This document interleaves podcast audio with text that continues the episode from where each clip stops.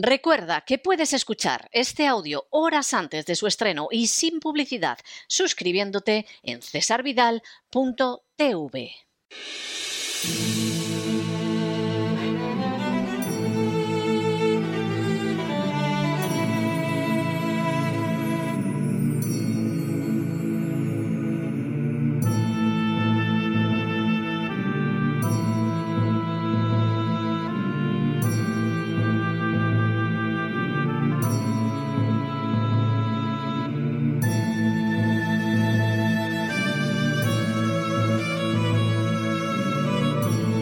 La voz con César Vidal, desde el exilio. Muy buenos días, muy buenas tardes, muy buenas noches y muy bienvenidos a esta nueva singladura de La voz. Soy César Vidal, hoy es el martes 10 de mayo de 2022 y me dirijo a los hispanoparlantes de ambos hemisferios, a los situados a uno y otro lado del Atlántico y como siempre lo hago desde el exilio. Corría el año 43 después de Cristo cuando el emperador romano Claudio decidió invadir Britania, situada en la actual Inglaterra. La excusa para la invasión fue que Roma solo pretendía imponer en el trono a Bérica, el rey exiliado de los atrébates. Frente a la invasión romana se alzó inmediatamente la resistencia de los catubelanos y los trinovantes acaudillados por Carataco. Sin embargo, las cuatro legiones romanas a cargo de la invasión se impusieron militarmente en las batallas de Medway y del Támesis, tomando la capital Camulodunum. Ante esa situación, Carataco decidió seguir resistiendo y en el año 47 Roma se vio obligada a desencadenar una ofensiva contra él. En el curso de las operaciones, los romanos capturaron a la esposa e hija de Carataco y posteriormente a su hermano, que se rindió. Pero Carataco estaba dispuesto a seguir combatiendo a los invasores. Cuando solicitó refugio a Cartimandua, la reina de los brigantes, ésta lo entregó cargado de cadenas a los romanos, quienes premiaron su acción calificándola junto a su esposo Venucio como leal amiga y protegida de Roma.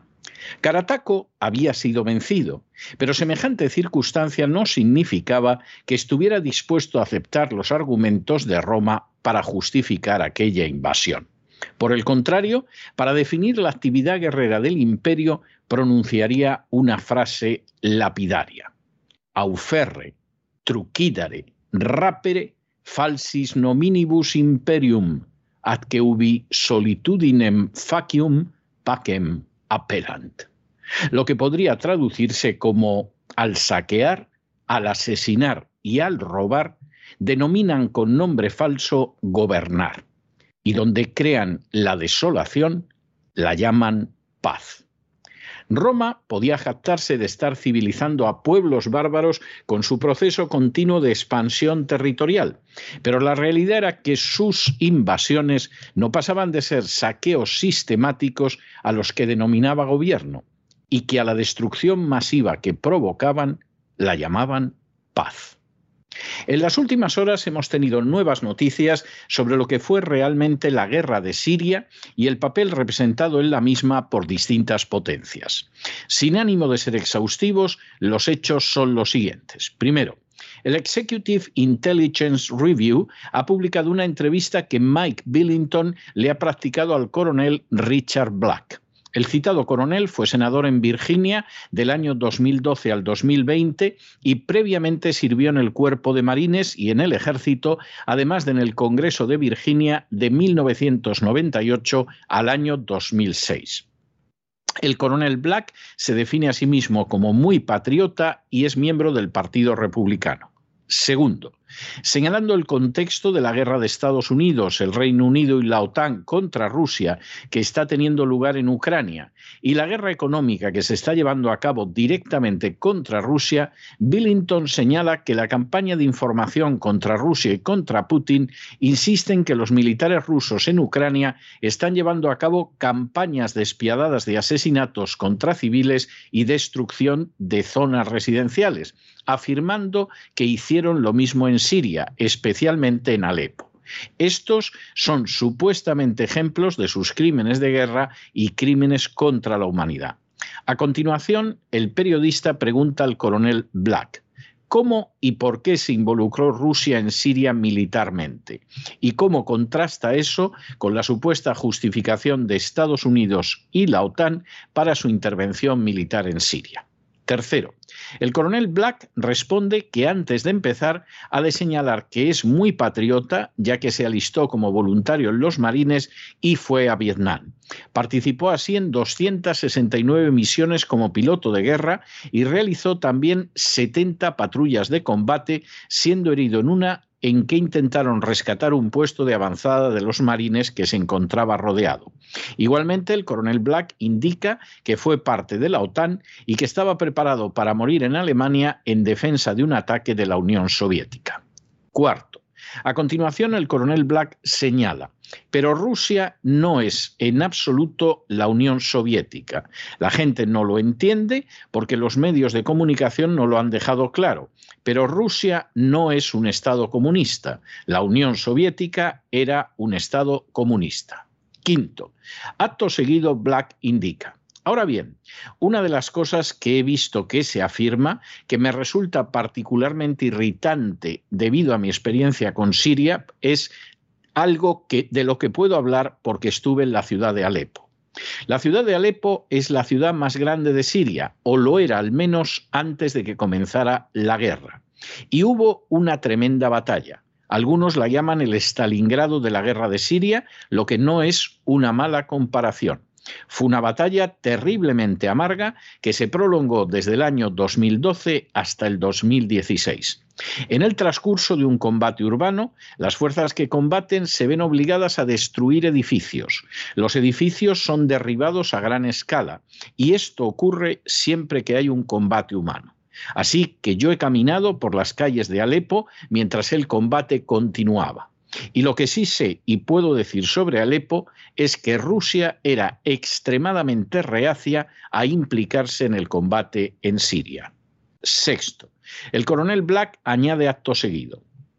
La guerra de Siria comenzó en el año 2012, cuando Estados Unidos desembarcó operativos de la CIA para comenzar a coordinar a Al-Qaeda y a otros grupos terroristas. Nosotros habíamos sido partidarios inquebrantables de Al-Qaeda desde antes que comenzara formalmente la guerra. Hoy somos partidarios de Al-Qaeda, donde están embotellados en la provincia de Idlib. La CIA les entregó suministros bajo la operación secreta Timber Sycamore. Séptimo. El coronel Black señala a continuación el tipo de armamento que Estados Unidos proporcionó a los terroristas islámicos, afirmando, les dimos todas sus armas antitanque, todos sus misiles antiaéreos, y Al-Qaeda siempre ha sido nuestra fuerza intermediaria en el terreno. Ellos, junto con el ISIS, han llevado a cabo la misión de los Estados Unidos, junto con un gran número de afiliados que realmente son, en cierto sentido, intercambiables. Los soldados del ejército sirio libre pasan del ISIS a Al-Qaeda y al ejército sirio libre con bastante fluidez, y así empezamos esa guerra. Octavo. El coronel Black añade a continuación, Estados Unidos tiene una política estratégica de utilizar intermediarios para hacer la guerra. Y nuestro objetivo era derrocar al gobierno legítimo de Siria y para ello empleamos a soldados intermediarios que eran los más canallas de entre los terroristas. Algo muy parecido está ocurriendo ahora mismo en Ucrania. Noveno. El coronel Black añade, pero volviendo a Alepo, el ejército sirio, dirigido por generales sirios, había librado este amargo combate urbano, muy brutal, muy letal, y habían luchado durante cuatro años antes de que Rusia se sumara a la batalla. Así que después de cuatro años, la ciudad de Alepo había sufrido una inmensa destrucción. Y en ese momento, los rusos, por invitación del gobierno legítimo de Siria, entraron en la guerra. Pero a diferencia de lo que informan muchos medios de comunicación, no entraron en la guerra como fuerza terrestre. Tenían algunas pequeñas fuerzas terrestres, pero no eran una fuerza terrestre significativa. Décimo. El coronel Black continúa señalando cómo fue la ayuda rusa a Siria. Por otro lado, eran una fuerza aérea importante y muy eficaz que complementaba a la Fuerza Aérea Siria. Pero realmente fue solo el último año de la guerra, la batalla por Alepo, solo el último año, cuando entraron y su poder aéreo fue muy eficaz. Y para entonces los sirios habían desgastado bastante a las fuerzas terroristas. La ayuda rusa pudo inclinar la balanza y Alepo fue la gran victoria de toda la guerra siria. Un décimo. El coronel Black añade, pero culpar a los rusos de la destrucción masiva que tuvo lugar en Alepo es absurdo, porque no estuvieron allí, ni siquiera estaban presentes cuando sucedió. Así que esto es simplemente otra parte de la narrativa de propaganda que ha sido muy eficaz en Occidente, demonizando a Rusia y haciendo afirmaciones que carecen de base. Así que no, Rusia no fue en ningún caso responsable de la destrucción masiva de la ciudad de Alepo. Duodécimo. Billington pregunta en este momento de la entrevista al coronel Black. ¿Cómo contrastaría usted los métodos de guerra seguidos por Rusia en contraposición a los de Estados Unidos y las fuerzas aliadas en Siria? Décimo tercero. A la citada pregunta, el coronel Black responde. Bueno, en primer lugar, la participación americana, la guerra de Estados Unidos contra Siria, es una guerra de agresión. Pusimos un centro de actividades especiales de la CIA altamente secreto. Estos son una especie de tipos de James Bond de la CIA totalmente maquiavélicos. Harían cualquier cosa, no hay ningún freno para estos tipos. Los enviamos y comenzamos la guerra en Siria. La guerra no existía hasta que enviamos a la CIA a coordinarse con elementos de Al-Qaeda. Así que empezamos la guerra y no nos habían invitado a entrar en Siria. Décimo cuarto. A continuación, como explicación de la intervención de Estados Unidos en Siria en colaboración con terroristas islámicos, el coronel Black añade, Estados Unidos se ha apoderado de dos partes importantes de Siria. Una es una parte muy importante, el río Éufrates, que surca alrededor de un tercio de la zona norte de Siria. Los Estados Unidos invadieron esa zona. De hecho, colocamos tropas en el terreno de manera ilegal en contra de cualquier ley internacional de guerra. Fue una simple toma. Y esto fue algo a lo que se refirió John Kerry, que entonces era el secretario de Estado, que se sentía frustrado por la tremenda victoria de las Fuerzas Armadas sirias contra Al-Qaeda y el ISIS. Y dijo, bueno, probablemente tengamos que pasar al plan B. No anunció cuál era el plan B, pero se desarrolló con el tiempo. El plan B era la toma americana de esa parte del norte de Siria. La importancia de tomar esa parte de Siria es que es el granero de todo el pueblo sirio. Allí es donde se encuentra el trigo. Siria tenía un importante excedente de trigo y la gente estaba muy bien alimentada en Siria antes de la guerra. Queríamos quitarle el trigo para provocar la hambruna que sufriera el pueblo sirio. Décimo quinto. El coronel Black añade, la otra cosa que pudimos hacer es apoderarnos de la mayor parte de los campos de petróleo y gas natural. Esos también se hallaban en esa parte norte situada más allá del río Éufrates. Y la idea era que robando el petróleo y después el gas podríamos cerrar el sistema de transporte y al mismo tiempo, durante los inviernos sirios, podríamos congelar hasta la muerte a la población civil siria que en muchos casos estaban viviendo los escombros, donde estos ejércitos terroristas con divisiones mecanizadas habían atacado y destruido totalmente estas ciudades y dejaron a la gente viviendo en pequeñas bolsas de escombros. Queríamos matar de hambre y congelar al pueblo de Siria, y ese era el plan B. Décimo sexto. El coronel Black añade, ahora bien, en cierto momento nos sentimos frustrados por el hecho de que de alguna manera estos sirios, estos malditos sirios, es un país pequeño. ¿Y por qué esta gente sigue resistiendo? Están luchando contra dos tercios de toda la fuerza militar industrial del mundo.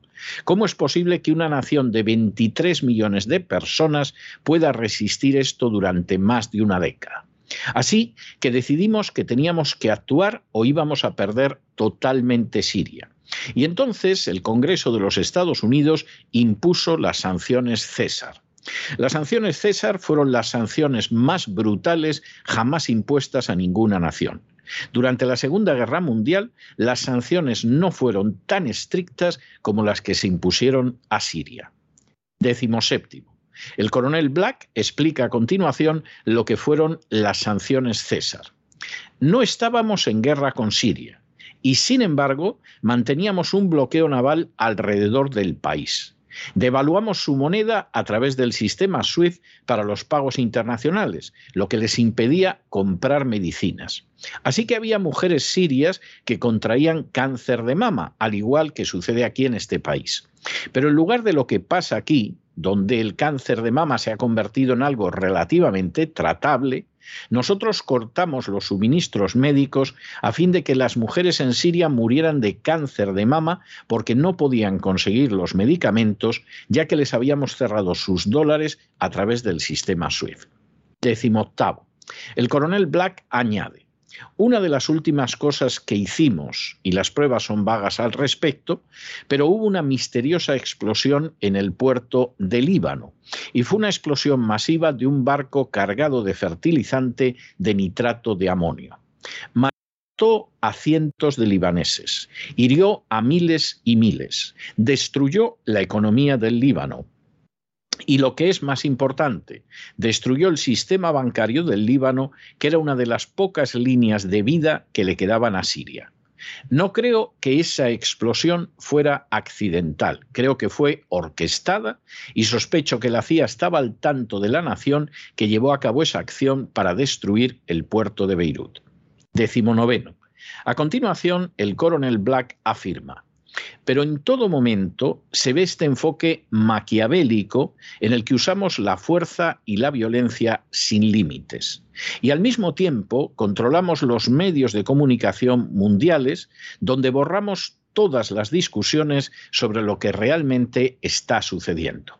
Así que el hombre o la mujer de la calle piensan que las cosas están bien, que todo se hace por razones altruistas, pero no es así. Vigésimo. A la pregunta de Billington sobre su opinión jurídica acerca de las sanciones César, el coronel Black responde. Yo diría que hacer la guerra a una población civil es un crimen de grave importancia en el derecho de guerra. Vigésimo primero. A continuación, hablando de la utilización de fuerzas terroristas, el coronel Black añade, una de las cosas que hicimos es que nos aliamos con Al-Qaeda y de vez en cuando con el ISIS. Es decir, luchamos contra el ISIS de una manera muy seria, pero al mismo tiempo a menudo lo empleamos para usarlo contra el gobierno sirio y siempre hemos trabajado con los terroristas. Ellos eran el núcleo. Vigésimo segundo. A continuación, el coronel Black desarrolla la manera en que reclutaron a terroristas islámicos para combatir al gobierno sirio y las recompensas que les ofrecieron señalando. Facilitamos el movimiento de los terroristas islámicos de 100 países y vinieron y se unieron a ISIS, se unieron a Al-Qaeda, se unieron al ejército sirio libre, todos diferentes. Y una de las cosas que sabían cuando llegaron es que tenían el derecho legal a asesinar a los maridos. No hablo de militares, hablo de civiles. Podían asesinar a los maridos, podían matarlos, y luego podían poseer y ser dueños de sus esposas y sus hijos, y lo hicieron en grandes cantidades. Vigésimo tercero. Sobre el resultado de esa política, el coronel Black indica, de esa manera tuvo lugar una campaña de violación. Fue una campaña organizada de violación en toda la nación de Siria. Y en realidad hubo mercados de esclavos que surgieron en algunas de estas áreas rebeldes, donde realmente tenían listas de precios para las diferentes mujeres. Y curiosamente, los precios más altos eran para los niños más pequeños, porque había un número grande de pedófilos. Y los pedófilos querían poseer niños pequeños, porque según las leyes que se aplicaban, se les permitía violar a estos niños de manera repetida. Podían violar a las viudas de los soldados asesinados o de los civiles asesinados y poseerlas y comprarlas y venderlas entre ellos.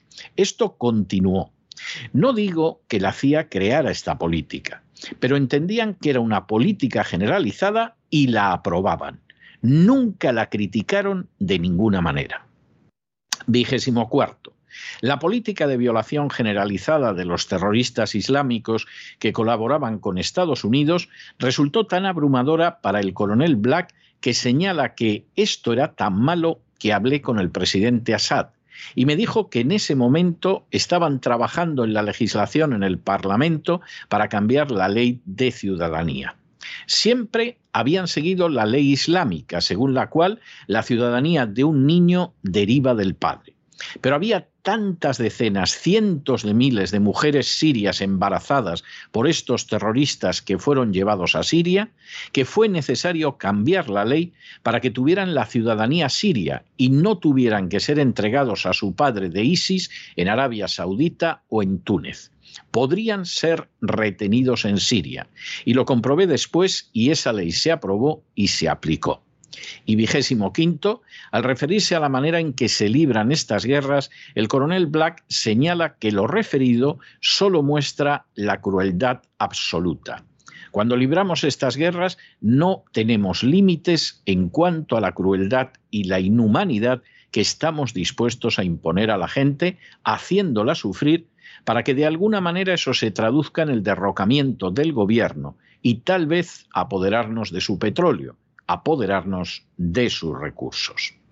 Durante años, la guerra de Siria fue presentada falsamente como un intento del pueblo sirio por liberarse del gobierno de Assad e imponer una democracia. Al respecto, su estallido fue presentado de manera totalmente falaz como una de las primaveras árabes que desembocaría en la libertad del pueblo sirio. La realidad fue siempre trágicamente distinta. La guerra de Siria fue una nueva invasión llevada a cabo por Estados Unidos y la OTAN, pero valiéndose sobre todo de terroristas islámicos reclutados y venidos del extranjero. Entre esos terroristas islámicos se encontraban tanto miembros de Al-Qaeda como ISIS, supuestos enemigos de Estados Unidos y de Occidente, pero en realidad responsables en el primer caso de los atentados del 11 de septiembre y en el segundo de una cadena inagotable de atentados terroristas.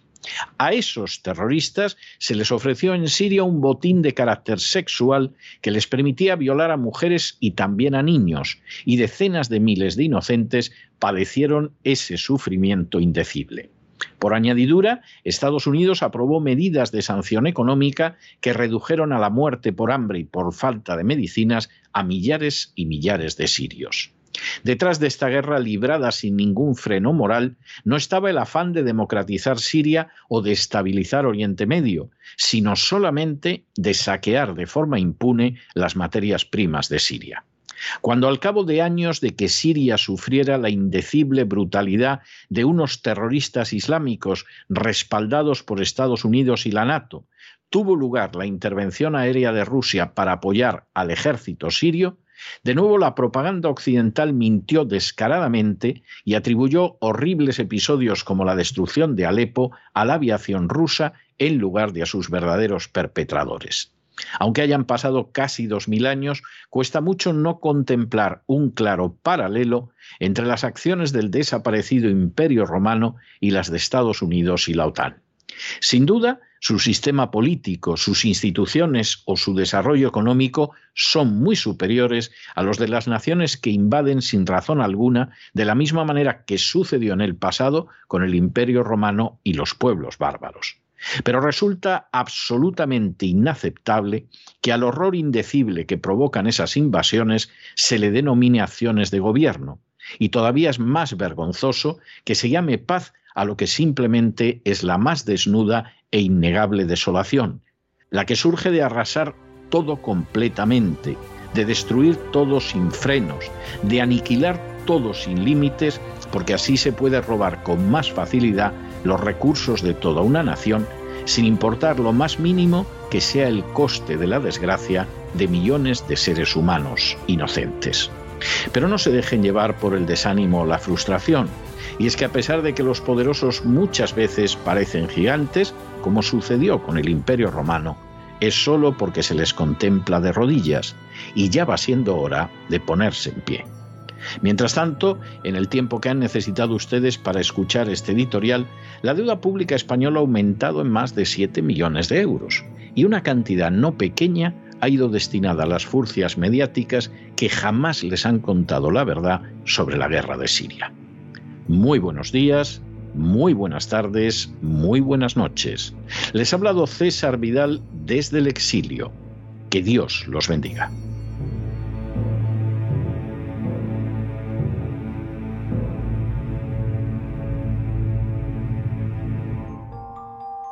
Esta sección está patrocinada por crowdfunding con el siguiente mensaje. Nuestro Señor Jesucristo, el único Dios verdadero, es misericordioso y nuestro Salvador.